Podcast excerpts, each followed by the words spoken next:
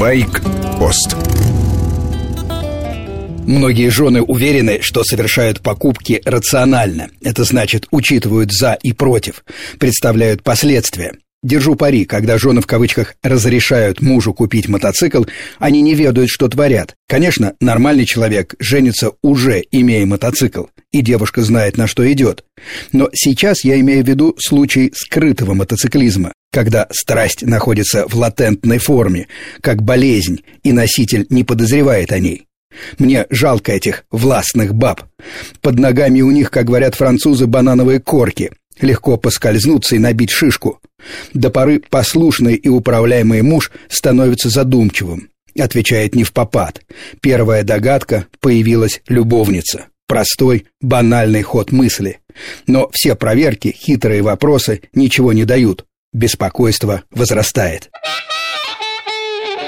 Муж начинает интересоваться погодой. На компьютере и телефоне 3-4 погодных программы. Рассуждает о том, пойдет ли дождь или нет. Часто смотрит на небо. Подозрительно. Может, встречи с любовницей на пленэре? Иногда задерживается. Мозаика совпадает. Иногда не в попад говорит о проклятых жуках и осах. Зубы заговаривает. Начинается семейный шпионаж. Идет в ход поиск мобильника. Карта показывает доселе неизвестные маршруты. Другие части города, какие-то клубы. Жена уверена, на горизонте маячит обворожительная блондинка. А это может быть вовсе и не блондинка. Например, черная «Хонда» на двух колесах. Промокнуть всегда неприятно, вот и проверяем прогнозы 10 раз на дню. Смотрим на тучи, жуки и осы, как выстрел из рогатки по лицу, если вовремя не опустить визор часто бывает с новичками. Мотоцикл расширяет круг общения. Интересно заехать в салон, посмотреть, что новенького. Или заглянуть в байк-клуб, потереть о железках. Вот вам и новые маршруты. Оставим сцены ревности, они скучны и все одинаковы. Парадокс в другом. Ревность к мотоциклу может быть больше, чем к любовнице. Живая женщина даже понятнее. Мотоцикл – просто кусок железа. Совсем обидно. Смысл один. Человек меняется и становится свободнее. Не всем это нравится.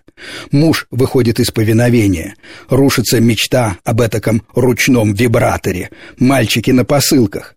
Мужем становится невозможно управлять, а именно этим ошибочно увлекаются некоторые женщины. Освободить от ложных оков могут не только мотоциклы, любые истинные увлечения. Например, охота – Перечитайте «Недолгое счастье» Фрэнсиса Маккомбера. Рассказ полезен бабам-контролерам. Хемингуэй точно описывает картину.